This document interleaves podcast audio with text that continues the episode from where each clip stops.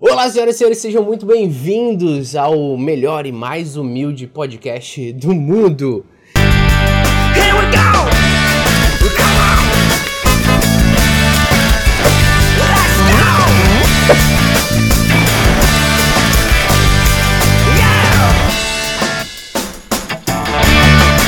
E hoje estamos aqui com esse convidado especial, um amigo já de, de longa data, ele tá ficando velho, Com certeza. Daniel Esteves, nosso quase escatoloboy. Seja muito bem-vindo, Daniel. Obrigado, obrigado pelo convite, obrigado a todo mundo que tá ouvindo. Assim, eu acho que eu sou um dos convidados mais antigos também, né? É, tem um Deve ter- podcast de tempão que a gente gravou, cara. Tem podcast que a gente gravou junto com outra pessoa. Ah, a gente gravou com o Igor. Igor, é, falando muito, é muito bom. O Igor tá cada vez mais.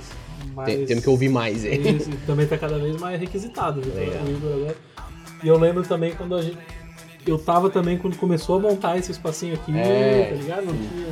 Não era chique Tá assim. mais bonitinho e tal. Não era instagramável, tá ligado? Não agora, instagramável. agora é. Agora é. É. É, comprar uns LEDzinhos, botar um loguinho. É, é verdade, essa é uma palavra incrível. Instagramável. Compramos isso daqui. É, fomos lá, aí ó. Meu Deus do céu, quantas É histórias. muita coisa. é isso aí, obrigado. Na real, muito do, do podcast que a gente gravava era antes de podcast ser tão cool. É. Hoje em dia, só um monte de podcast. Na época a gente, a gente gravava e tipo Só assim. tinha o Bibo. É, era só vivo e tal. Só é. tinha o Bibo, né? A gente que não é bom o suficiente pra continuar. Se tivesse continuado, Muito ruim constância, né? a constância é zero. Era só se reunir Era uma vez só- por semana, cara. Não é tão difícil assim. Mas é isso aí. Estamos aí, estamos de volta. Assim, em 2023, se Deus quiser, a gente vai gravar bastante podcast. Dani, é, eu lembro de você é, quando a gente trabalhava lá na agência. É, eu trabalhava numa agência, tu, tu trabalhava na outra. E a gente era molecão e a gente saía e jogava CS. E, e eu lembro de um dia que o, o Juba, é, que também trabalhava lá com, comigo e tal, ele chega e fala pra mim assim: Meu, tu viu o Daniel? Ele falou, cara, ele tá totalmente diferente, tá? Ele não é mais aquele moleque. que- que bom. então eu falei, sério e tal.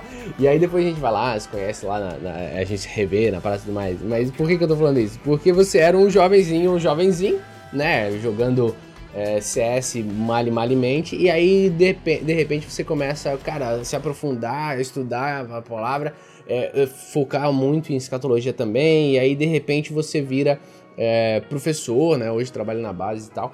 Então, como é que foi isso? Como é que foi de um jovem normal, e digo normal sem noção, pra um, um cara que, que, tipo assim, foca muito assim, em estudar a Bíblia, estudar a palavra e virar até um professor que hoje você é. Cara, é, primeiramente, bons tempos. a gente jogava CS sexta-feira à noite, comia pizza na mão. Era uma super gigante de siciliana, que daí era mais fácil, não precisava ficar escolhendo sabor. Pedia um só, esperava chegar, comia na mão, trocando ideia sobre o jogo. Era, pô, bom- bons tempos de verdade, assim. O Joey tinha cabelo na época. Muito cabelo, Tinha é. cabelo, né? Tanto que a gente, em, off aqui, né? A gente foi sair recentemente com o pessoal e teve um cara que não reconheceu o Joey porque ele Isso. tava careca. Ele, ele chegou pra mim, prazer. Eu, tipo assim, meu filho da mãe, ele não lembra de mim. Bons tempos. Mas bons faz tempos. sentido, ele faz sentido ele não lembrar, pô. Ele Mas tinha cabelo. Foi muito legal, né? Pena que foi agora com, É. comigo indo embora, podia rolar mais vezes. É Enfim, verdade. cara, é... é. é muito interessante essa pergunta, porque eu acho que esses dias assim eu tava em casa pensando e alguém, e alguém falou pra mim, tipo, pô, Dani, conta a tua história assim. Eu acho que eu nunca contei minha história. Sacou? E tipo assim, também não faço muita questão porque. né, com todo respeito a histórias, é assim, pô, sou, sou só mais um moleque de Com, 24 com todo anos, tá respeito a ligado? mim mesmo. Isso, sacou? Tipo assim, eu não sou tão interessante assim. Mas. ah, desde moleque, pra contextualizar a- essa ideia, né? Desde moleque, eu sou cristão, né? Eu nasci em berço cristão. Meus pais eram da quadrangular quando eu nasci. É, então eu sempre estive inserido nesse contexto. E eu lembro que duas coisas me marcaram muito nessa época. A primeira foi que eu fui alfabetizado já desde muito novinho. Eu, eu estudava numa boa escola de prezinho, assim. Uhum, Então, antes da primeira série, eu já sabia ler. uhum. Com Turma da Mônica e tal. Então, desde molequinho, assim, 5 anos de idade, Já lia. eu já lia e meu livro favorito era Apocalipse. Caramba. Sacou? E eu, E eu Apocalipse, tenho... Apocalipse. Isso, livro de Não, Apocalipse. não, tipo, Apocalipse para crianças. Não, não, não. Bíblia Sagrada. Entendi. Tá ligado? Capa preta. É, E eu lembro, assim, eu tenho recordações minhas de, de eu estar em Porto Belo, né? Ah, que a minha avó morava lá, e todo mundo na igreja da minha avó, e eu, pequenininho, lá fora lendo Apocalipse. Tá ligado? Eu tenho muita recordação disso. E assim, é, eu li Apocalipse criança, assim, dos meus 5 anos aos meus 7, bicho. assim, Quatro vezes, tá ligado? E, e tu, Muito, tu, tu, tu lembra, tipo assim, era uma empolgação, tipo, Dungeon, Dungeons and Dragons, assim? Muita Era, era uma coisa, parada, tipo assim, coisa. Senhor dos Anéis. Meu Deus, olha só que coisa louca. Até hoje, né? É, até hoje. Até hoje ainda é, né? É, mas, porque- mas porque é, é realmente é um, é um, se tu for normal, assim, tipo, não é um texto que chama a atenção de uma criança. Não. Ele tem muita coisa louca acontecendo ali, mas até a própria, tipo, pô, alguns anos atrás, não, não sei nem se tu lia NTLH, tu devia ler Não, Almeida. é, mesmo, é, não então, tipo jeito. assim, não é normal, né? Não é tão Ah, comum. mas, mas eu ainda acho que Apocalipse traz mais curiosidade pra uma criança do que, tipo, Esther. Ah, sim, claro, sacou? claro. Então. E até assim, claro, com todo respeito a Jesus, até os evangelhos eles se tornam mais histórias Ah, que a é, gente já tá acostumado a ouvir, a criança já sabe que É. Jesus multiplicou os pães, que Jesus curou, sabe? sim, mas tem um monte de historinha ali e tal, é, ma- é ma- é Isso. mais E aí a gente chega em Apocalipse, tipo, dragão, Aham. demônios. um negócio meio, uau, o que, que é, tá tipo, acontecendo? desastre. Aham. E como eu sempre, né, eu até digo que foi o apóstolo ah, João que me introduziu nesse mundo, né? Que É. hoje é Tolkien, Lewis, a gente gosta dessa parada. Eu comecei por João, assim, Entendi, bem, bem hardcore. Não significa que eu entendi o que eu tava lendo, claro. mas que eu tinha algum apreço pela leitura Uhum, e pela leitura apocalíptica, né? uhum. É, e outra coisa que me marcou muito ainda na minha infância, quando eu tinha uns sete anos, eu tinha uma líder Uhum. ah, da igreja lá na quadrangular que eu frequentava. E ela foi embora. Até hoje, assim, eu não sei onde é que ela tá, queria muito revê-la ou encontrá-la, enfim. Ela estava se preparando para ir para Jocum, Uhum. sacou? E ela ia, tipo, pra África, assim, alguma região da África. E eu lembro que ela passou na escolinha ah, os vídeos da Jocum e eu falei, caraca, mano, é, é isso, Da hora. tá ligado? É isso hora. que eu quero da minha vida, assim. Eu quero ir pra Jocum, sei lá. Sim, sim. Na época eu nem sabia o que era Jocum, eu Claro. entendia que ela tava indo. Mas eu quero o que ela quer, o que ela tá fazendo. Isso, eu quero pregar para um outro povo, assim, Legal. eu quero né, é, falar mais do Evangelho de Jesus. Então, ah, são coisas que eu, assim, eu não lembro de muita coisa da minha infância nessa época de igreja. Eu lembro disso, são coisas que me marcaram de verdade. Eu ser uma criança que era muito curiosa e que por conta disso lia Apocalipse, Uhum. e eu ser uma criança que foi influenciada por essa professora Renata a, a fazer missões e que se apaixonou de primeira, assim. Hum. Mesmo que às vezes, né, como pô, criança, né, não vai me julgar, né, meu irmão? Eu era criança. Então, assim, mesmo que talvez por um impulso que não era o correto, tipo assim, Sim. pô, vamos para um outro país evangelizar, quase um colonizador. é, É uma, é uma aventura. isso, é uma vez, pô, muita coisa. E, mas me marcou demais, assim, Uhum. sabe? E, e, cara, eu sempre, sempre li, sempre gostei.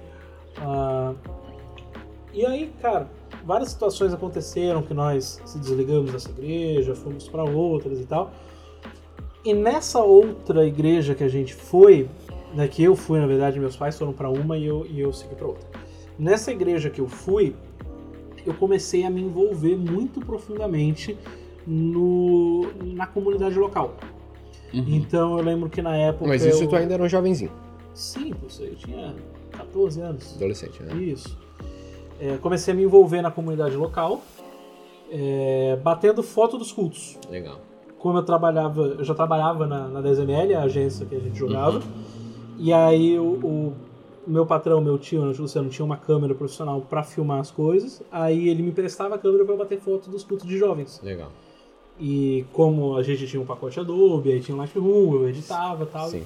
e eu fazia isso. Então, desde de adolescente eu me envolvi na, no serviço comunitário. Uhum.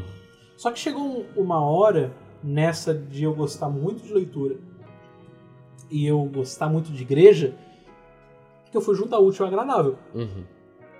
Falei, cara, vou, vou ler. Vou ler a Bíblia, vou começar a ler conteúdo cristão. Que até então eu lia Nárnia, eu Uhum. lia Senhor dos Anéis, lia muito mangá e gibi, mas eu lia pouca teologia, né? Uhum. Propriamente dito. Que bom, né? 14 anos, que bom Sim. que eu não lia teologia. É, E aí eu comecei a ir atrás do que era teologia, né? Uhum. Porque quando, como eu disse, quando eu fui influenciado por, pela professora Renata a entender missões, quando você vai nesse, nessa parada, tipo, ah, quero ser um missionário, o que, que eu preciso? Ensinar a Bíblia. Como se ensina? Através de teologia. Então você já se depara com teologia aí. Eu me deparei com teologia muito cedo. Sim. Tipo, existe uma matéria que é o estudo da Bíblia Uhum. que é o estudo das escrituras, que é o estudo de Deus, e essa matéria é a teologia. Então eu fui atrás de teologia. E como um bom jovem na internet, eu fui pro, pro lado errado da parada, né? Que é o calvinismo da jaula. Calvinismo, né? é, Sim. assim, como todo bom jovem, né? Porque também na- teve uma época que o, quando pesquis- pesquisava teologia na internet era isso. É, né? Então, só tipo isso. assim, basicamente era um. E eu, eu sou geração Z, né? Uhum. Eu, eu sou época em que Nicodemos começa a fazer vídeo, Sim. tá ligado? Então, assim, é, me depara direta, diretamente com o calvinismo.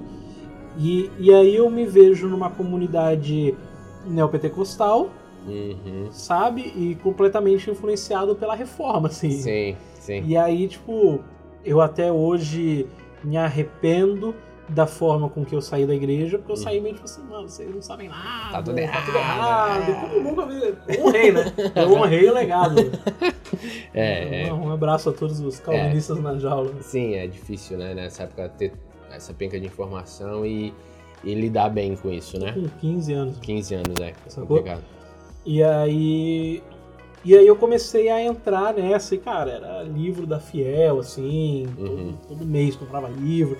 E como eu comecei a trabalhar jovem, lá na 10, eu tinha grana pra comprar meus livros, Entendi. sacou? Então, assim, Se financiava. isso, eu era, eu era jovem, bicho. Tipo assim, 15 anos de idade, você vai comprar o quê, mano? Uhum. Tá ligado? Eu, pô, graças a Deus, vim de uma família boa que eu não precisei ajudar em casa. Sim, sim. Sacou?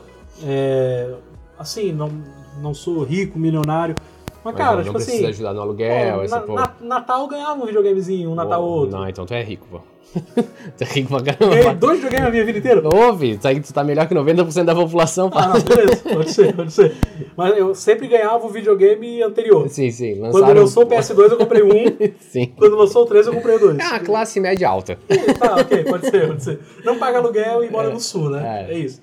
Então, assim, eu não precisava comprar videogame. Sim. Sacou? Eu não precisava juntar pra.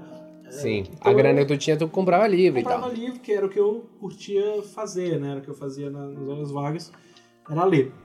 Então, eu comecei a, a ler muita coisa e comecei a ser influenciado por pregações de, de reformados mesmo. Uhum. Assim, cara, Eber Campos Júnior, um dos meus pregadores favoritos da vida. Uhum. Jonas Madureira, cara, eu amo tudo que ele escreve. O tio Nico, sabe? Eu sempre gostei muito dessa galera, assim, já desde adolescente. Sim. E eu comecei a, a ir a fundo na teologia, só que eu era de uma igreja, depois que eu saí dessa, dessa igreja que eu servia quando eu era jovem, eu fui para uma outra igreja aqui na cidade, que ela é muito grande, e ela influencia demais no evangelicalismo nominal, assim, né? É uma igreja que tem um pastor verificado pelo Instagram, tá ligado? tipo assim, é, é uma igreja que a gente pode chamar de grande, tem muita Uhum. gente.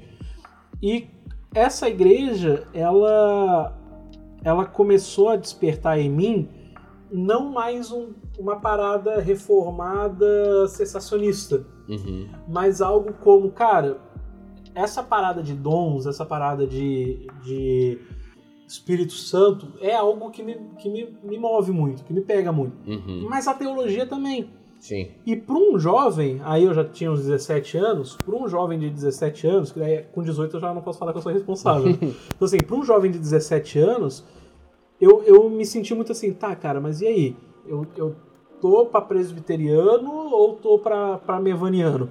Sim. Entendeu? Eu tô pra qual lado, assim? Eu gosto do mover ou, ou a gente fica no, nas institutas de Calvino? Sim. E aí, cara, é, um cara foi pregar nessa igreja e foi fazer um som lá, que é o Anderson Bonfim. Uhum. E aí, quando eu conheci o Bonfa, é, eu comecei a consumir o conteúdo dele e falei, cara, eu- é, é isso que eu acredito.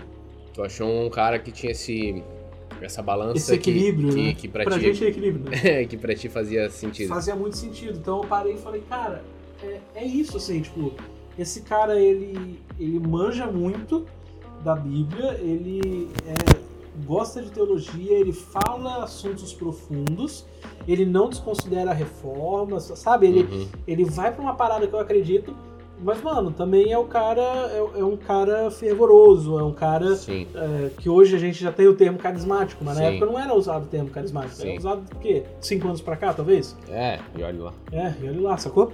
Então era o cara que ele tinha o que pra mim eu considerava equilibrado. E É ele. um, um- um reformado que roda no manso. Isso, isso, um formado cara no manto. Ele não rodava no manto, mas fazia. sim, sim. E, e ele me abriu ah, um leque de pessoas que hoje a gente conhece, porque eles andavam muito próximos na época.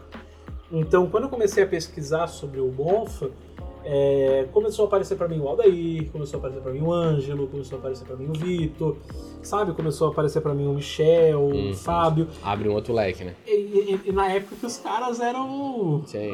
Mano, hoje vocês conhecem o- essa galera aí, tá todo mundo arrumadinho, bicho. Na época era, era raiz mesmo, assim. Os caras eram esquisitos, velho. Era muito legal.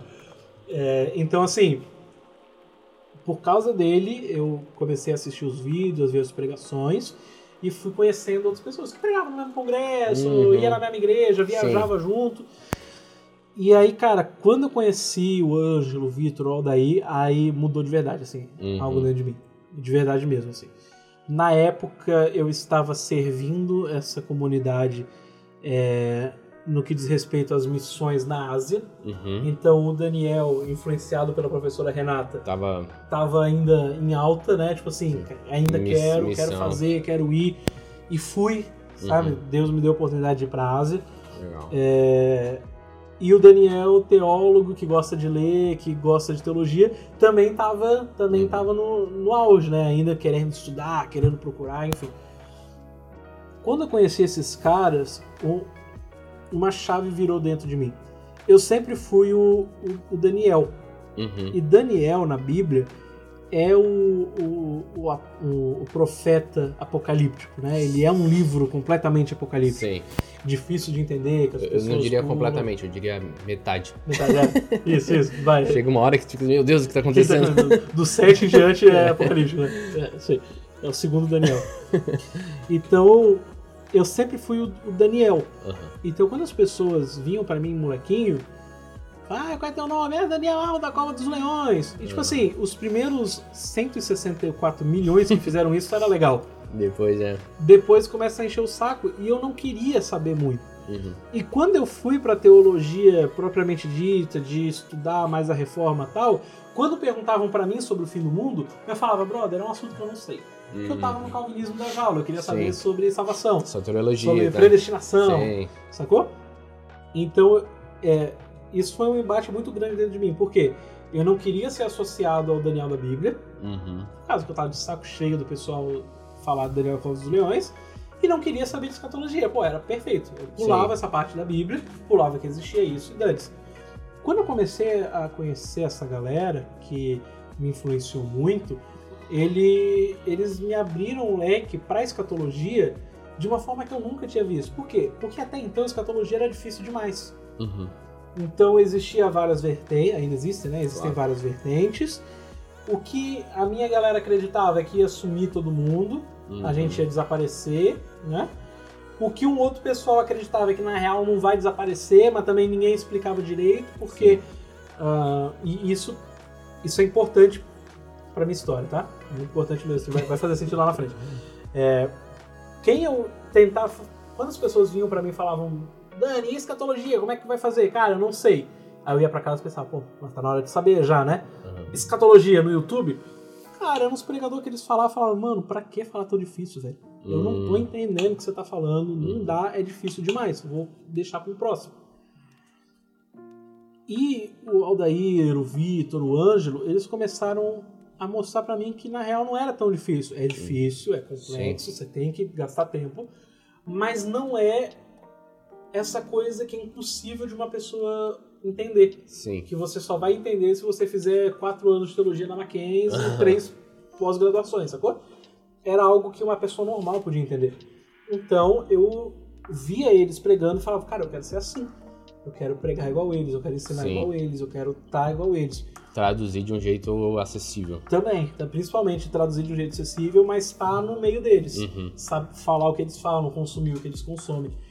Então, os meus, os meus anos jovem de leitura, criança de leitura, eles me trouxeram essa ideia do quero ler o que esses caras leem. Uhum. Eu quero ir na fonte original dos Sim. caras. Se eles são assim, porque eles são assim, o que, eles consomem, Isso, o que eles o que, eles consomem. É o consomem. famoso ler a, roda de, ler a nota de rodapé, né? Aham. Tipo, da onde o cara tirou essa ideia? Sim. Né? Se não há nada novo debaixo do sol, vem, vem de algum lugar, né, cara? exato. E se eu posso ter acesso aí ao, Perfeito. ao andar de cima, vou É, pro andar de cima. voando pro andar de cima. Então eu comecei a estudar o que esses caras estudavam, consumir o que eles consumiam, e aí inevitavelmente você chega em Arropiu, você chega Sim. no Mike. Então eu comecei a, a- a ir para esse lugar e para esse caminho de estudo da palavra. É, comecei a estudar escatologia, comecei a entender escatologia, comecei a ensinar escatologia para os de perto. Uhum. As pessoas de perto, quando daí vinham me procurar, Dani, eu fui no mundo. E aí eu falava do jeito que eu entendia. Uhum. É, Começou a ser convincente para as pessoas e para mim começou a fazer muito sentido, Uhum. Porque hoje eu entendo que escatologia é uma gota, mas na época a escatologia era todo o rio Sim. da minha vida, né? Então eu comecei a, a- a ensinar, eu comecei a viver, e eu queria ser esse cara, e eu olhava pra Vitor, pra Aldair, pregando a parada e tipo, vivendo a parada, eu falava, mano, é isso, a gente precisa viver esse estilo de vida. E aí veio a pandemia, cara.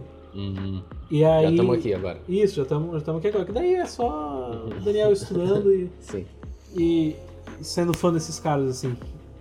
Aí veio a pandemia. E na pandemia, o João, João Eudes, Sim. ele me chamou pra uma live, que na época todo Uhum. mundo tava fazendo live, né? Uma das milhares. Isso, isso, foi uma das milhões de lives. Ele me chamou pra uma live e fez a pergunta. Ele já sabia que eu curtia o assunto e tal, que eu ah, admirava esses caras. É, e ele perguntou assim, Dani, e aí? O mundo tá acabando ou não?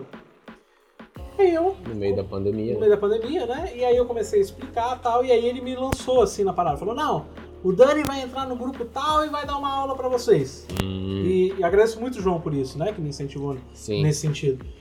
E Aí, aí meio que surge, tipo, oficialmente um Daniel professor de escatologia? Isso, Entendi. isso. Aí eu começo a ensinar para um público pequeno ali do João. Uhum. E quando eu vi que esse público se interessava pelo que eu falava e fazia sentido, eu ao mesmo tempo eu estava na internet, no Twitter, e eu comecei a postar meus textos no Twitter. Falei, Uhum. pô, se o pessoal tá curtindo eu falando, talvez curta eu lendo. Uhum. E, mano, começou a viralizar demais, velho. Uhum. Esses textos começou a viralizar demais. Eu tentei juntar escatologia com cultura pop, então na época foi lançada aquela série do Messias, Ah, que diz mais sobre o anticristo islâmico do que sobre o Messias judeu, né? O, o Messias Israel. Então eu comecei a juntar e, cara, viralizou demais. E assim, eu- você sabe que a parada viralizou quando você entra no, no Instagram e tá um print seu Uhum. numa página famosa de crente, tá ligado? Sim. Explicando as coisas, assim, o pessoal discordando embaixo ou curtindo embaixo. Legal. Então, assim, naquela hora eu entendi que, tipo assim, pô, o pessoal tá curtindo eu falar e tá curtindo me ouvir. Uhum. É, O, que que eu, o que que eu vou fazer agora com isso, né? O que, que o Daniel vai fazer? E, e aí eu lembrei da época que eu tentava estudar escatologia e não conseguia, porque era difícil demais. Uhum. Aí eu comecei a pensar, cara, eu quero ensinar de um jeito que todo mundo vai entender. Do jeito mais simples possível, do jeito mais acessível possível. Mas botei na cabeça que eu não queria ser o, o, o último nível, eu não quero ser o profundaço. Eu quero ser a introdução, a porta de entrada Entendi. para drogas maiores, tá ligado? Aham. A, a maconha da escatologia. Jogar ali uma sementinha pra, tipo assim, se o cara quiser mais, ele vai ter mais. mas Isso, aqui mas vai. Foi a introdução. Aham.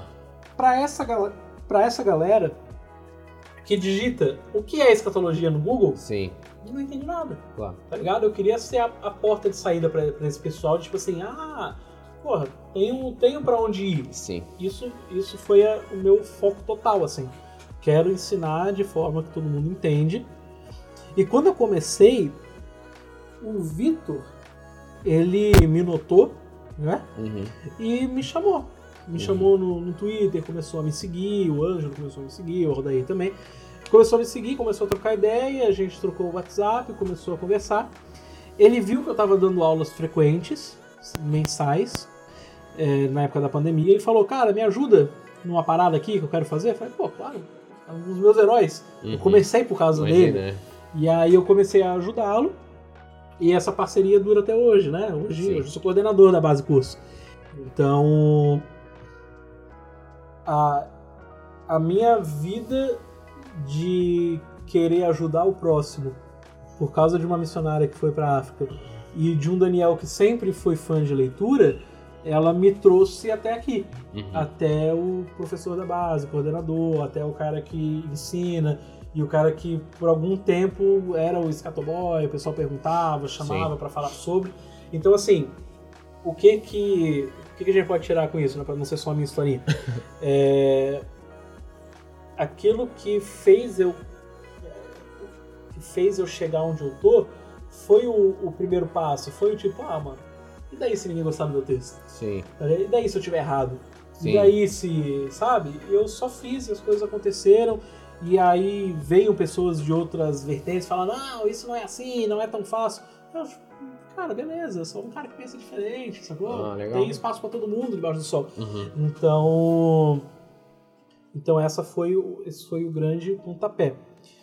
Outra coisa que me ajudou muito foi que, Joey, eu nunca fui o cara que hoje em dia eu acho que tem pouco assim, mas eu lembro do Daniel criança ia nas igrejas e eu via muito aquele testemunho do pastor de eu nunca imaginei que eu ia pegar no microfone. Quando eu segurava o microfone eu já tremia que eu não sabia falar em público. Eu sabia, cara. E, isso me deixou em muito- muito- muita crise por um tempo. Uhum. Porque eu achava que pra você ser um, um- um que ser pastor, um... pregador, você tinha que ser um Zé Ruelo. Tem que ser um improvável, é. Isso, tem que ser um Não improvável queria Zé isso, não. Ai, Isso, cheguei aqui. isso, não sabia nem segurar o microfone. E como eu aprendi a ler antes de entrar na escola, na escola, né, no ensino primário, quando tinha evento na escola, Tu era orador. eu sabe? era orador, velho. E era um molequinho de seis aninhos que tava junto com a galera do primeiro ano Sim. do ensino médio ali. E, eu- e assim, eu lia bem, Uhum. sacou? Eu não ficava nervoso, Sim. entendeu? Eu sabia me portar com o microfone, eu sabia falar. Uhum. Então, assim, isso me causou uma crise por um tempo. Tipo, caraca, mano, eu deveria ser um improvável, né? Sim. Eu, eu acho que. Tanto que eu, eu queria, ah, num tempo na minha vida, assim, que eu amava a teologia, amava a igreja, mas eu pensei em ir para a área da comunicação. Talvez Sim. eu seja um bom comunicador, não um bom professor ou um bom pastor. Uhum. Porque para ser um bom professor e um bom pastor tem que ser É, estranho, É. tá ligado? É, são- mas são coisas diferentes, né? Ser um bom pastor e ser um bom comunicador é, é- Às vezes o cara é um pastor, mas não é um bom comunicador. Isso, que é o cara que, Que é- a vida inteira não sabe segurar o microfone, É, sacou? Ele cuida, mas ele ama pessoas. Isso, é uma pessoa, exato. Hum. Mas assim, eu, eu queria ser o cara que ensina. Sim. Eu queria ser o cara que, que abrange isso. E aí, cara, veio veio de Deus mesmo, assim, a parada, tipo, cara, permanece assim, sabe? Não vai pra outro lugar, permanece, as coisas estão acontecendo, vai pra Ásia, ensina as pessoas, faz dar certo. E, cara, ah, a minha vida, ela, ela acaba se tornando um ciclo muito alegre nesse sentido. Porque o Bonfa, o Aldair, o Vitor, o Ângelo, o Fábio, que eram pessoas que na época eu admirava, hoje são meus amigos. Legal. Hoje a gente manda meme um pro outro no, no WhatsApp, né? É, alguns estão mais próximos, outros estão mais distantes, mas são pessoas que eu posso ter contato, posso mandar uma É. mensagem. Isso é muito legal. Isso é muito massa, porque é o Daniel de 15 anos olhando os caras como herói E e hoje. hoje tô junto, assim, tô- sabe? Uhum. É... Agora, agora sim, deixa eu, deixa eu te cortar rapidinho. aham. É, nessa, nessa caminhada aí, é até engraçado porque, tipo, é, essa, esse mix, né, tipo, do, do pentecostal barra neopentecostal, aí aquela aquela vontade de aprender, e aí aquele mix reformado, e aí tu encontra uma terceira galera que meio que junta isso. E o legal é que quando tu encontra a terceira galera, é, é uma terceira galera que tem uma terceira escatologia. Porque o, o, né, o Neopenteca ali tá lá Sensacionalista. sensacionalista esperando ser arrebatado do nada, aí tu tem o reformado que, parceiro, é, preterista, tipo assim, cara, relaxa, milênio é agora, bro. e aí tu vai, a- a- o terceiro modo de pensar, ele também vai bater numa terceira escatologia, né, no, no pré-milenismo pré-milenismo histórico, que, que é aí onde tu vai traduzir isso. Agora, nessa busca de vai pra cá, de esbarrar aqui e tal, existem muitos excessos excessos nos, nos pensamentos, excessos de, meu, agora eu viro um calvinista assim, agora eu viro um, um- um teólogo é, escatoteólogo, assado. Aí eu tenho o Twitter, que o Twitter é aquele caos e tal. Então a minha pergunta é, como, é, de tudo que tu aprendeu, assim, como é que hoje a gente pode lidar com esses excessos? Porque eu vejo muito comum é, quando você busca algo assim, cara, eu quero aprender mais. E, e existe um deslumbrar de uma nova coisa, né? Tipo assim, meu Deus, então é isso, carismáticos. Uau, eu, eu juntei a parada, ou tal. E aí é muito comum num jovem, ele fala assim, meu, a galera tá errada, pô. Tá todo mundo errado, tá tudo errado, não entenderam e tal. E aí tu vai pros excessos. Aí, eu- e aí até o, às vezes o outro excesso, o excesso do tipo assim, não, eu não quero ser esses caras, eu quero não aprender nada. Aí ele vai com a manada e, Uhum. e tal. Então, nessa tua, nessa teu caminhar aí que tu viveu tudo isso, como que se lida com os excessos? Imagino que deve ter muito momento que tu assim, putz, é, droga, aqui viajamos, aqui e tal. É, principalmente de um ano para dois anos, né? de 2022. De Mano, dois anos. voa, né? voa principalmente de dois anos pra cá, assim, um ano e meio pra cá. Uhum. Eu, eu comecei a olhar e coisas que eu falava, tipo assim, é isso e ponto final, eu comecei a colocar vírgulas. Hum, Tipo, é isso. Mas talvez não seja. pode ter outra linha de pensamento. Aham. Então, assim, sempre que eu vou conversar com alguém, porque eu costumo falar que o nosso trabalho é ser chato. A gente tem que ser. Sim. A gente vai ver uma parada errada na igreja, a gente vai ser o cara que vai chamar Sim. e falar, pô, bro, não é por aí. E esse é o cara chato. Sim. Só que a gente é o chato moderado. A gente não vai pegar no microfone, roubar o microfone da mão do cara e falar, gente, tá tudo errado. A gente vai Sim. com pessoas específicas, vai trocar ideia. E numa dessa eu tava sendo chato com uma pessoa específica, Uhum.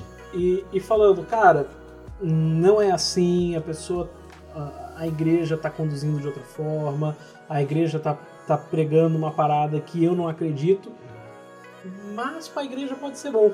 Hum, Mas não é a minha, a minha parada. sim. É é uma coisa que, eu, que a minha mãe vem muito falar pra mim, tipo assim, pô filho, tal pessoa de tal época veio falar pra mim que, que tá com medo de parar de dar o dízimo e acha que Deus vai parar de abençoar. Uhum. Acha que acha que a pessoa vai perder o emprego.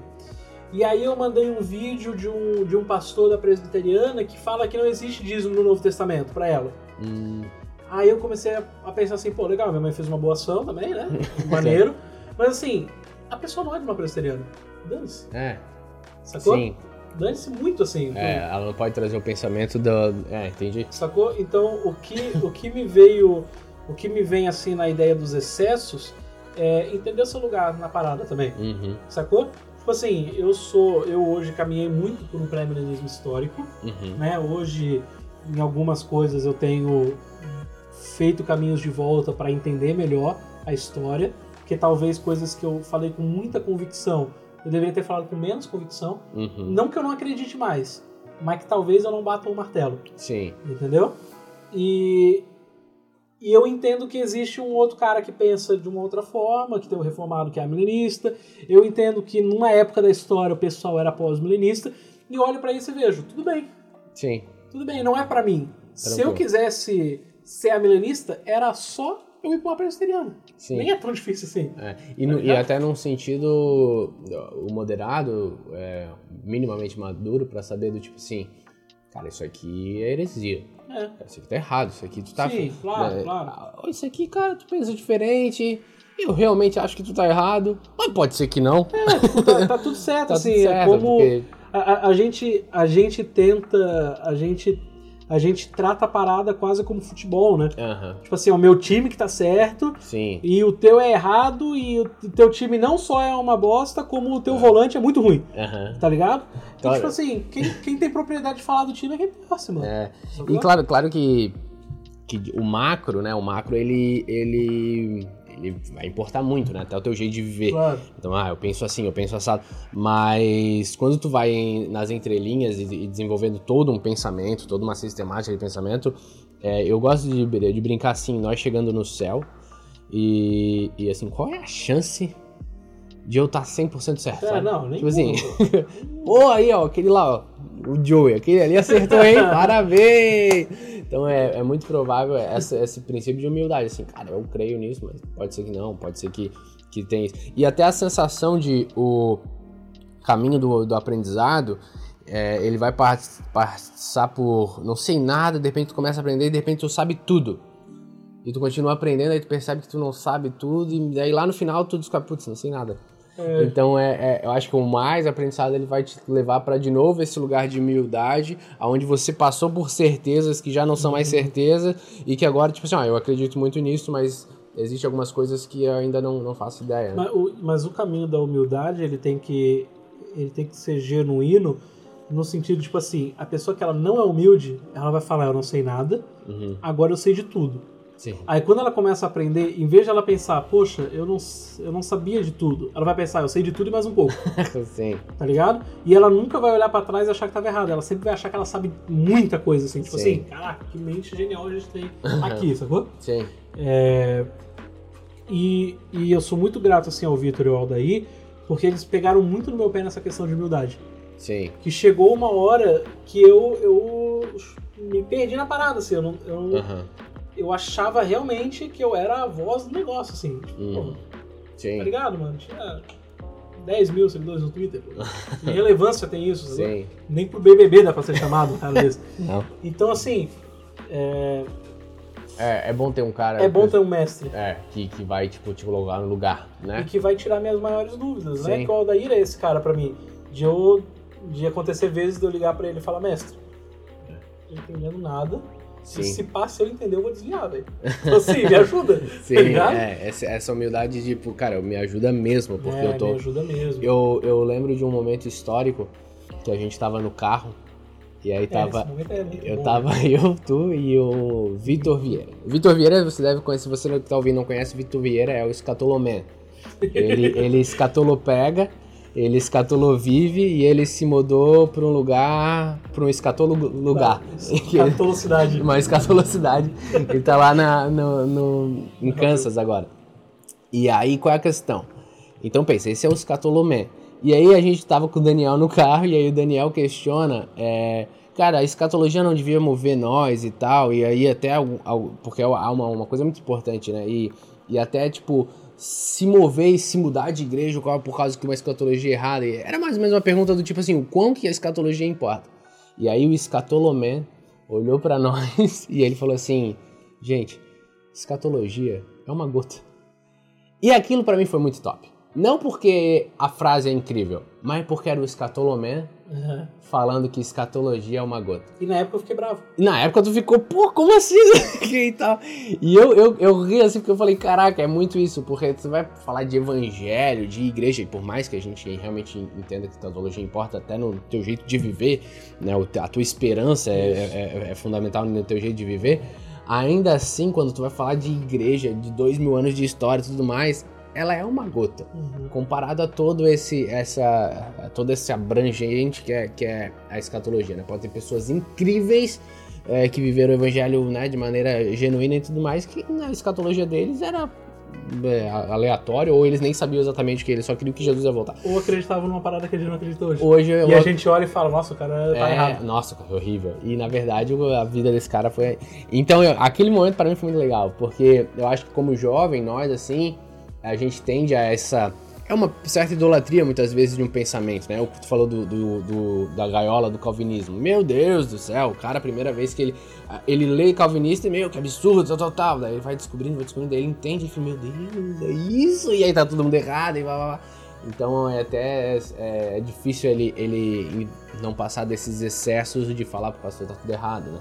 Então eu acho, acho muito legal essa caminhada de entender os pontos. E aí, cara, é, eu, eu perguntaria pra ti assim: hoje eu vou aprender, eu, eu vou ler, eu acho que né, ler a Bíblia e, e tal. Como é que tu aconselharia alguém que quer se aprofundar num assunto é, de verdade? Porque assim, ler a Bíblia em si é fundamental, né? Espírito Santo é fundamental. Mas é necessário também, tipo, cara, eu vou estudar, eu vou meditar a Bíblia, eu vou, eu vou ler ela intencionalmente. Então, como é que tu é, levaria para um. Como é que eu vou aprender realmente sobre um assunto é, intencionalmente e, e crescer nesse assunto? Porque eu, eu vejo você nesse sentido. Tipo, era um menino, ah, o cara de missão, abraçado à bandeira, que é uhul, vamos pra lá, de repente ele pega um assunto e ele se aprofunda ao ponto de virar um professor. Uhum. Que, que é, o, é o, pra mim, é o ciclo uh, do aprendizado, né? É quando você agora começa a ensinar Uhum. o que tu já aprendeu. Então, tipo assim, como um jovem hoje, ele, pô, eu quero aprender sobre tal assunto, o que que tu aconselharia a ele?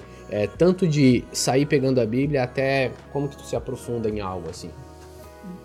Quando, quando o assunto é, é, é estudo, é especialidade, vamos, vamos botar, jogar o, o cristianismo e a teologia na área acadêmica. Uhum. Quando você chega num cara que está cursando medicina, você fala, não, beleza, você tá cursando medicina, o que, que você vai fazer de, especial- de especialidade? Cara, quando o cara ele tá no sexto período, Uhum. ele fala, não, eu entrei querendo ser cirurgião, mas agora eu sou, vou querer ser não sei o quê. Sim.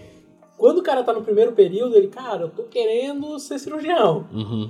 E quando o cara vai pra especialidade, ele não faz nenhum dos dois que ele imaginou que faria. Sim. Então, assim, eu, eu jogo meio que por esse lado, assim, eu, eu aconselho a não ir pra teologia sistemática, Uhum. pra você não entrar falando, quero me aprofundar em sua teologia. Sim.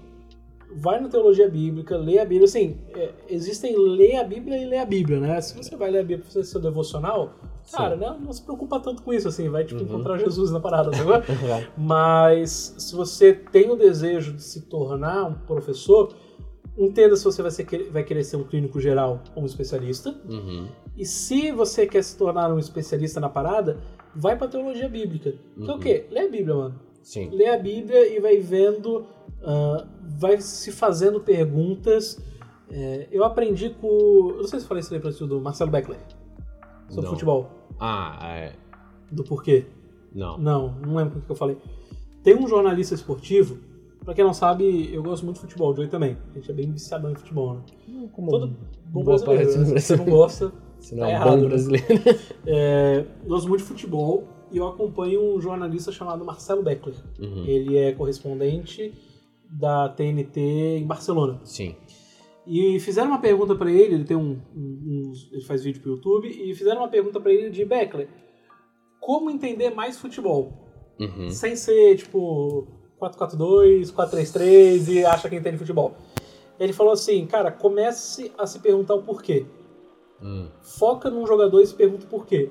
Por que, que o Haaland tá onde tá? Hum. Por que, que o Van Dijk tá marcando onde tá? Sim. Por que, que o lateral tá subindo toda hora ou não tá subindo nenhuma vez? Sim. Começa a ver jogos assim. E eu meio que peguei isso pra mim, assim. Aham. Sacou? É, começa a ler a Bíblia e se perguntar por que, que Davi fez isso? Hum. Por que, que Jesus pegou o rolo e leu no templo? Aham. Quem que podia ler o rolo no templo? Com que Sim. idade? Realmente lia um rolo no templo? Sim.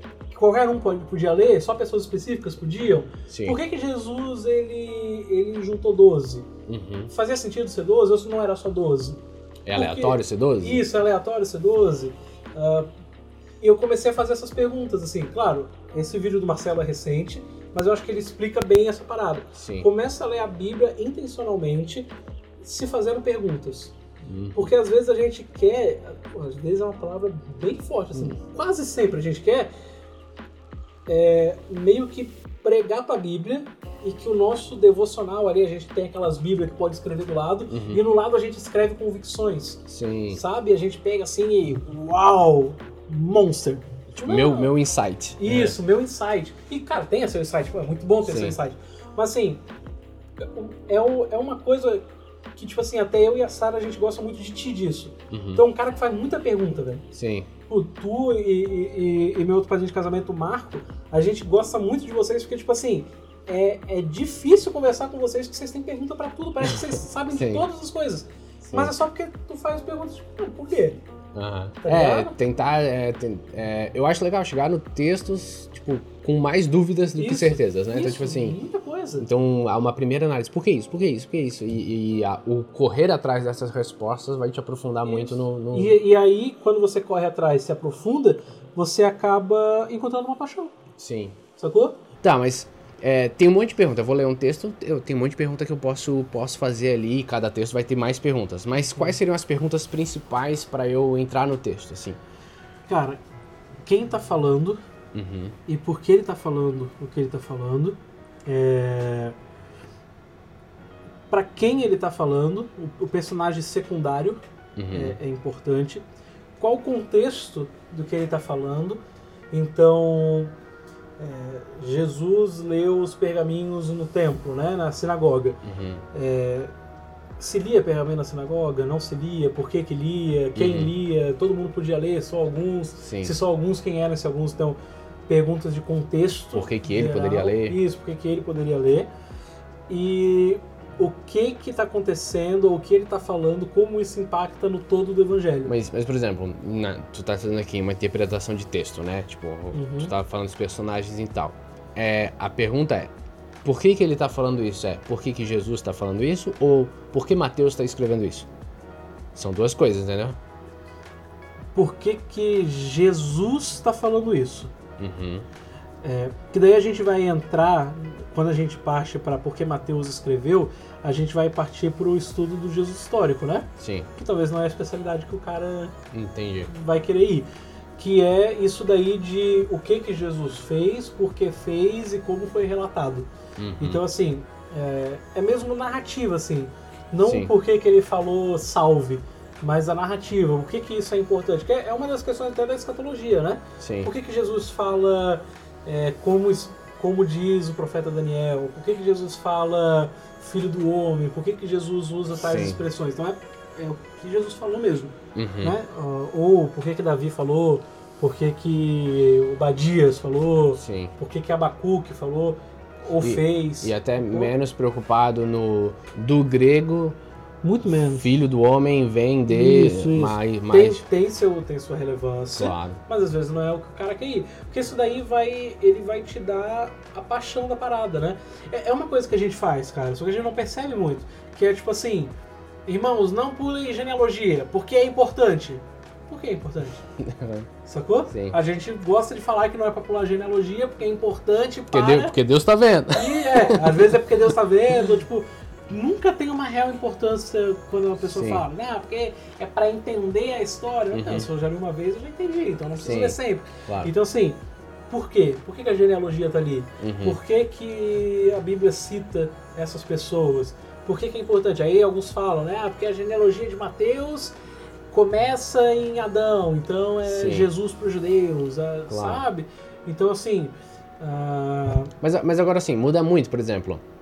Jesus, evangelho, né? Tem um lá, eu posso até falar do, do- do- dos quatro evangelhos ali, as três, Uhum. né, que, que vão de um jeito, um quarto que é meio, né? Mas assim, quando um evangelho ali fala, Jesus falou, eu me importo muito menos se, se quem escreveu foi João. Claro. Tipo assim, Jesus falou. uhum. E tá escrito aqui que Jesus falou. E agora eu quero saber por que que Jesus falou isso aqui. Porque, então, o que Jesus falou é extremamente importante, né? Mais importante de quem relatou isso.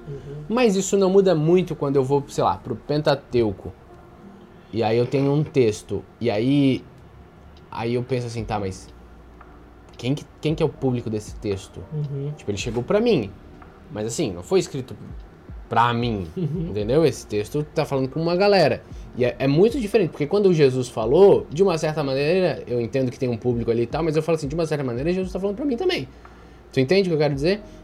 Então não muda muito o, o- o- dependendo do que, que você tá lendo, esse jeito de interpretar é, a Bíblia, tipo, as perguntas não mudam muito? Cara, pode mudar, mas ainda é um porquê. Sim. Ainda é um porquê. Porque, é, pra quem que tá, tá sendo falado? Tá sendo falado pro judeu Sim. ou não? Que na época o judeu era anacronismo também, Uhum. entendeu? Tá sendo escrito. E aí, vai entrar em perguntas, às vezes. Cara, é muito, é muito do- da leitura da pessoa, né? Então, como você falou do Pentateuco, vai entrar em Gênesis e você vai falar, é literal ou não é? Sim. Sacou? E aí você vai atrás, saber se é literal ou não. Uhum. E, e às vezes, cara, por exemplo, a literalidade de Gênesis, pra mim é chato. Uhum. Sacou? Terra Jovem. pra, pra mim é chato. Mas, cara, tem a galera da BC2 que faz um trabalho irado, pra mim não. Pô, queria poder ser mais inteligente nisso, queria poder me aprofundar nisso, talvez no futuro eu me aprofunde.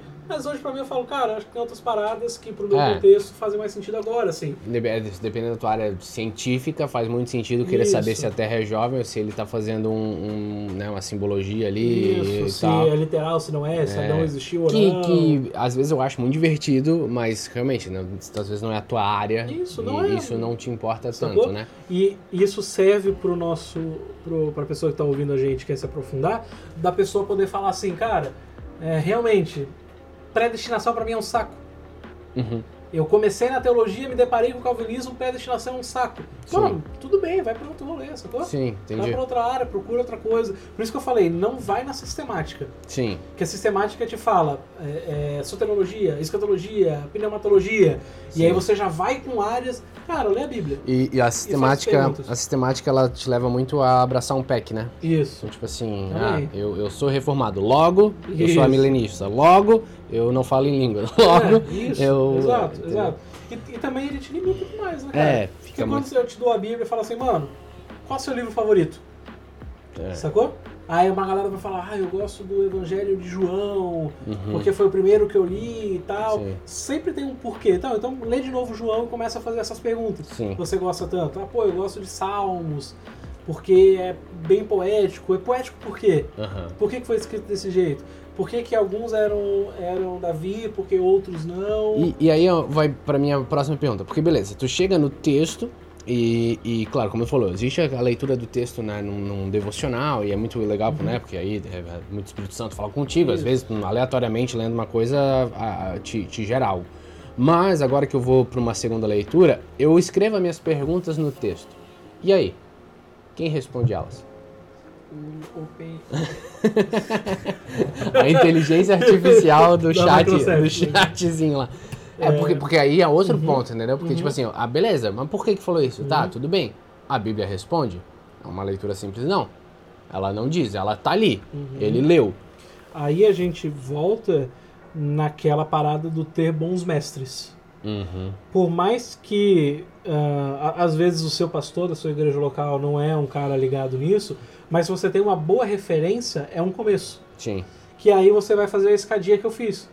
O que, que esse cara lê pra chegar na conclusão que ele chegou? Sim. É uma das coisas que a gente fala muito na NPP.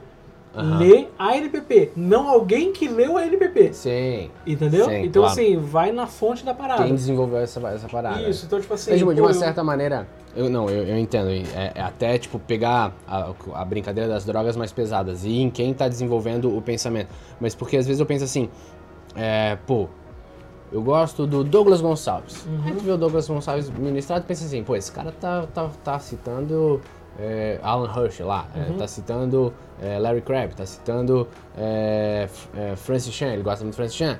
Daí eu penso assim, pô, vou ler Francis Chan. Uhum, Aí de repente, ah, Francis Chan tá citando aqui Keller. uhum. Aí eu vou pra Keller. Isso. Aí eu. Aí Keller tá citando.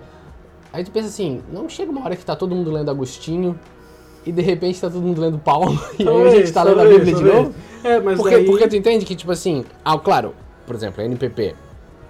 Teve alguém que escreveu algo novo, de uma certa maneira. É, Isso é inter- A NPP é, meio fora da curva. É, é interessante, mas numa outra maneira, conforme tu vai indo, o que que ele leu, o que que ele leu, o que ele leu, a gente vai chegar nos pais da igreja, tu vai chegar lá em no próprio Agostinho, que vai chegar no... Ah, meu Deus, o que que Agostinho lê? Ah, ele lê Paulo, entendeu? então, tipo assim, é, é, conforme você se aprofunda, você não vai esbarrar num lugar comum? Você vai esbarrar no lugar comum, mas você vai ver, tipo assim, Agostinho leu Paulo através desse prisma. Ah, sim. Isso Entendeu? muda tudo, isso muda tudo, entendi. Ele leu Paulo a- É. através do contexto dele, do prisma dele, apontando pra tal lugar, Sim. né? É, Entender por que que ele pensava dessa maneira... é- Isso. É, até a própria escatologia. É muito difícil imaginar hoje o pré-milenismo histórico se não tivesse em 50 e poucos lá a criação do Estado de Israel. Isso, Se não tivesse isso, talvez a gente não estivesse pensando dessa maneira. isso. Então, E, e, assim, é, o, próprio, o prêmio histórico é uma boa, assim, porque a gente tem essa, esse, esse jargão nosso pré-milenista de falar, tipo assim, não, os pais da igreja eram pré-milenistas, né? A ideia original. O- Sim, O primeiro no- pensamento escatológico Sim. era o pré-milenismo. É. E tudo bem, assim, pode ser que sim. é o que Batista não. falando que o, não, o primeiro Batista foi João Batista. Isso, isso. Então, assim, é, tudo bem, pode ser que sim e tal, mas meio que esbarra em LED, Uhum. esbarra em LED, e você, antes de LED, você tem referências, mas você não tem um pensamento construído. Sim. Porque é LED que trata a questão do reino como trata. Teve um cara, vai, teve um cara do que a gente entende, né? Porque pode ter alguém que, além de LED que escreveu, mas não chegou pra nós. Uhum. Mas teve, tem alguém que sistematizou Uhum. primeiro, tem alguém que escreveu Isso. primeiro. E aí a gente entra na, na questão do ser intencional. Que daí tu vai ler LED e LED vai ter nota de rodapé. Ah, E aí o LED vai falar, não, como dizia tal, na página tal. Você não vai ler o livro inteiro do cara, às Sim. vezes. Você vai ler a página tal, você vai. é, e se ler ainda, né? Uhum. Você. algumas notas de rodapé já tá autoexplicativo o suficiente pra você não precisar ir atrás de um livro Sim. em tcheco, tá ligado? Pra, pra ver qual é. Então assim. é, você vai naquele, naquele. Você é intencional. Você vai naquele assunto, você vai naquela perspectiva, você amplia, tipo, ah, pô, ele pensa nisso por conta disso. agora, Ok. agora, agora, perfeito. É, a gente ia atra- agora sim. É uma pergunta cabulosa, assim, pra gente falar de, de pensamento e de estudo. Há espaço pro novo? Porque, por exemplo, é meio normal a gente estudar e alguém falar assim, meu, se veio uma revelação nova, é heresia. Isso. né? Ao mesmo tempo, é, a, a revelação bíblica, ela não é progressiva. Uhum. Por exemplo, hoje eu leio Gênesis pensando que façamos é a trindade. Uhum. Mas quem leu lá no Pentateuco não pensou, tipo assim, ah, é, ó, façamos o Pai, o Filho e o Espírito Santo. Uhum. Então, até Jesus, é, ninguém leia Gênesis assim. E de repente, agora Jesus vem e a gente tem uma leitura do mesmo texto com um prisma é, novo. Então, ou seja, se eu pensar assim, ela é progressiva, do tipo, veio algo novo. Mas, ah, hoje, é, vem uma NPP. Uhum. Então, para quem não entende, assim, explica rapidinho o NPP, assim, bem, bem sucinto.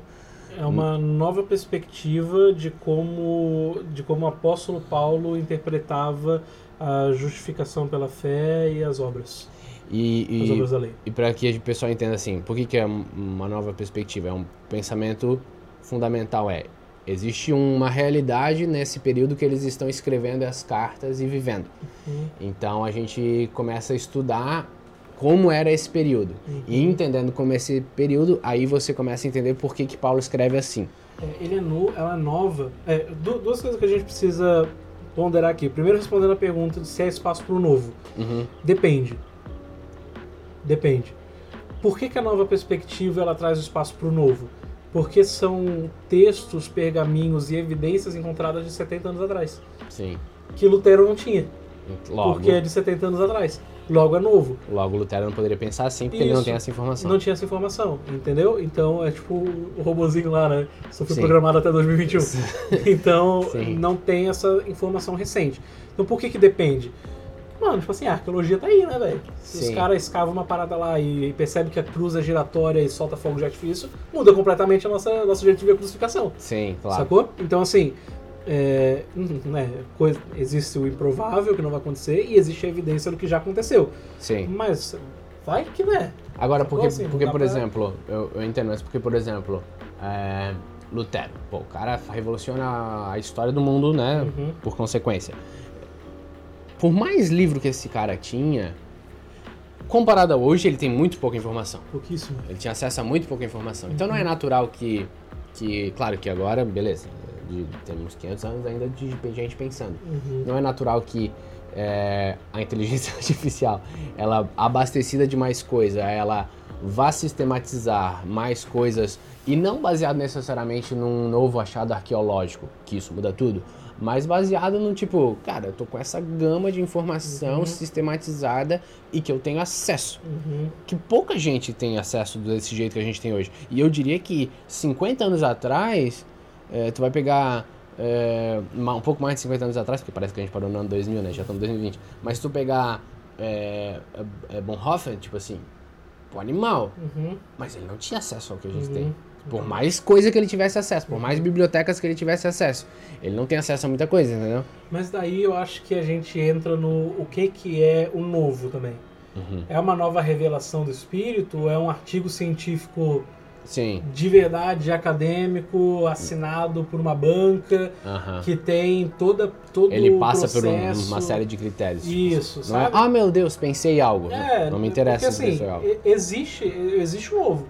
Então, assim, é, tem a nova perspectiva em Paulo, mas também já tem Paulo e o Dom, também já tem Sim. Paul Within Judaism, também já tem outras coisas sobre Paulo, mas que é pesquisa científica, mano. Sim, Não é o cara que teve uma revelação diferente claro. e principalmente ele não não leva contraste com a revelação original, né? Ah, é. Tipo assim, É. não, porque eu tive uma revelação que Jesus mandou sair da sua casa. Você fala, pô, Sim. sacou? Não, não faz sentido. Então, assim, é, pra gente chegar nesse nível de novo, é, é muito é muito mestrado, é muito doutorado, é Muito artigo estudo, científico de muito- verdade, é pesquisa científica, é levantar dado, levantar número, Uhum. levantar evidência para então gerar algo novo. E, e tem a ideia da perspectiva, né? O que que é a, a perspectiva não é uma nova visão, Uhum. é um novo ponto de vista. Sim. Então, assim. ah, Não é que ele vai mudar todo o isso. evangelho. né? Não, é um novo jeito de ver. Sim. Pô, o Nicodemos não, não é adepto à nova perspectiva em Paulo. Sim, E tudo bem, tudo certo. sacou? Não tem ninguém chamando ele de herege por isso. Uhum. Então, assim, é, é uma nova perspectiva. Você tá olhando alguma coisa desse prisma, você fala, pô, é a montanha aqui do Meditai, que também faz um M e tal, não sei o quê. Se você vê de lateral, você vai ver um, um negócio reto, Aham. sacou? Ah, é outra coisa. É outra coisa, só muda a forma como você tá vendo. Mas então, ainda é o logo. aham. sacou? É uma nova perspectiva, isso que, Sim. que é importante. Entendi. E, e, nessa, e nesse caminhar de estudo, é, tu não sente que numa vida cristã o que importa, hum, eu diria mais, é o que isso gera? No sentido que você pode ter uma escatologia perto do que eu acredito ser certo, mas isso está gerando um cara é, babaca, né? Por exemplo, pode ter um cara lá que ele é ele é pré-milenista histórico, daí ele tem, não, Jesus vai vir três anos e meio depois do, do, do- da grande BO do templo, e aí ele pensa assim, não, tem tempo, não tem nada, então tá tudo bem, e aí ele vira um cara que não vive, porque na cabeça dele a lógica é que Jesus não vai voltar tão cedo, porque... E isso gera uma pessoa é, que não tem essa esperança, esse anseio. Logo, ele tem uma escatologia teoricamente parecida com o que a gente pensaria, mas o que está gerando nele é. Outro cara pode falar assim: Meu, cara, Jesus pode voltar a qualquer momento. Ele tem uma escatologia que eu não concorde, mas o anseio pela volta de Deus dele é, é real. Então, a própria soteriologia é a mesma coisa, né? Um, né, um- um calvinista pensando ele pode ser um cara que é, joga tudo para a soberania de Deus, então. E o outro, o arminiano, pode achar assim, não, depende de mim, aí, coitado, né? Ah, meu Deus, eu que vou conseguir fazer a parada. Então cada um sofre com seus BOs da- dos seus pensamentos. Mas no final do dia não importa mais, assim, o que esse pensamento todo na sua vida cristã tá gerando. Muita coisa. Eu acho que essa daí seria a. Na nossa pauta que não existe, o final ia ser o tipo dicas, né? Tipo assim, dar um conselho. Esse seria o meu conselho. Tipo, Eu já Uhum. posso até já Sim, engrenar, dá. assim. Fecha aí pra nós com um conselho Que- de estudo. Que é o. O Vitor falando escatologia é uma gota. Uhum. que qual que é a parada assim depois de um tempo é, muita, muita gente me perguntou Dani por que, que parou a Parusa que era a escola que eu tinha né por que, que parou a Parusa por que, que acabou por que, que você não dá mais aula chegou um, um tempo cara que por mais que eu, que eu ame ensinar na época eu fazia com de todo o coração fazia de verdade chegou um tempo que o Aldair me chamou, lá tava eu, o Vitor Aldair em, em Cal.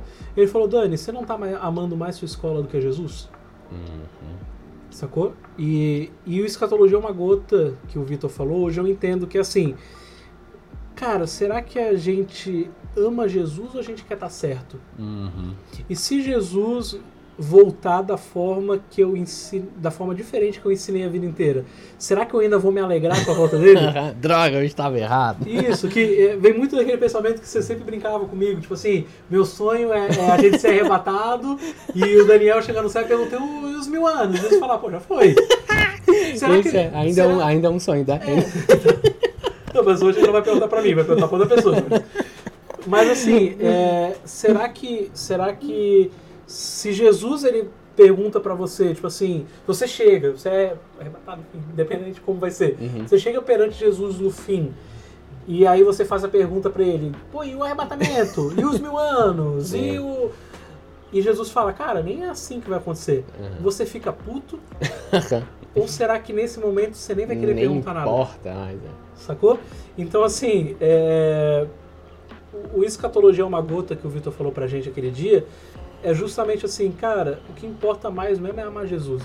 Uhum. Sacou? É ter ele de todo o coração, é amar ele com todas as suas forças, tua vida dá exemplo, é tua família dá exemplo, Sim.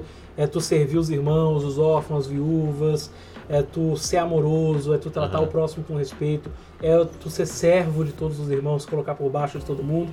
E aí, bro, assim, pouco importa se é agora ou não. Sim. E tipo assim, por mais que você pode pensar, tipo, não, mas é porque isso molda a minha vida. Mas, mano, a, a, a tiazinha do coque Aham. é, ora muito e, tipo, molda a vida toda terça-feira à tarde dela é diferente. Que ela Sim. precisa vir pro círculo de oração. E talvez ela nem sabe falar escatologia, Sim. tá ligado? Não sabe nem o que que é. Sim. Mas ela ama Jesus, velho tá Uhum. ligado? E isso não é um atestado de que teologia não importa. Importa muito. Sim. Com a humildade de saber que Deus é soberano, que a gente não Aham. sabe nada e que serve pra você amar mais a Ele. Tá Que, que toda busca de conhecimento ela, ela venha gerar um fruto.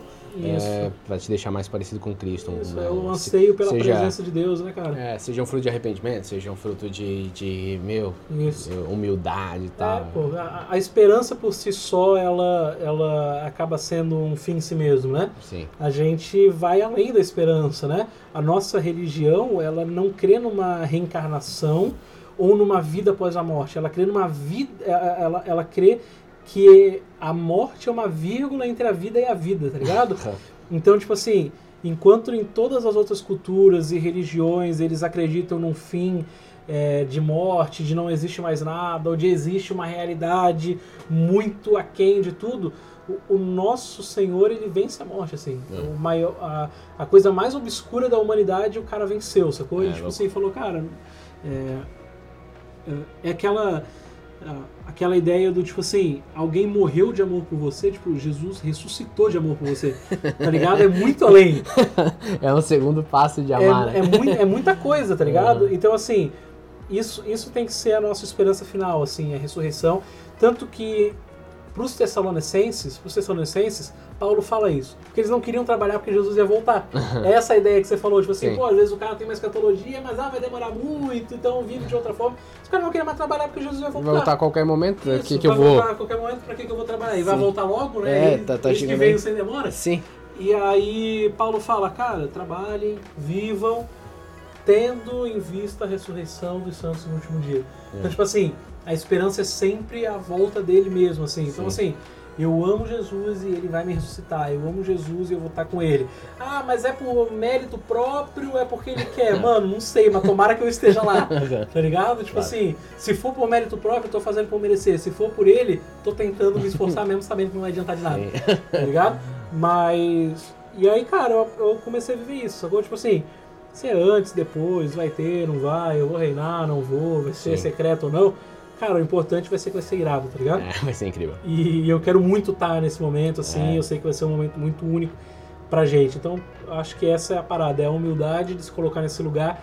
Cara, vamos amar Jesus, servir ao próximo, amar os irmãos, congregar, estar em comunhão, estudar, ensinar, tentar o máximo acertar, mas entender que a gente é limitado, que tudo é uma gota. Escatologia é uma gota, assim como soterologia é uma gota, como pneumatologia é uma gota. Sim. Procra- é, é, é, procrastinação não, né? É, Procrastinação é uma gota é uma gota gigantesca. muito grande nossa vida. É, predestinação é uma gota, tudo, Sim. sabe? Num, num rio que é amar Jesus e querer estar perto dele. É isso aí. É isso aí, jovens. Glória a Deus. Let's bora. Lembra que esse podcast é só uma gota. É isso. e que a gente possa buscar mais e que a gente possa é, querer ir para um nível mais profundo com esse coração humilde, esse coração querendo traduzir tudo isso que Deus vai dando para nós. Comenta aí, compartilha com quem você gosta. compartilha com quem você ama. Manda aí uma mensagem para nós. Fala do Danny Boy. Vamos continuar esse assunto até. That's all, folks.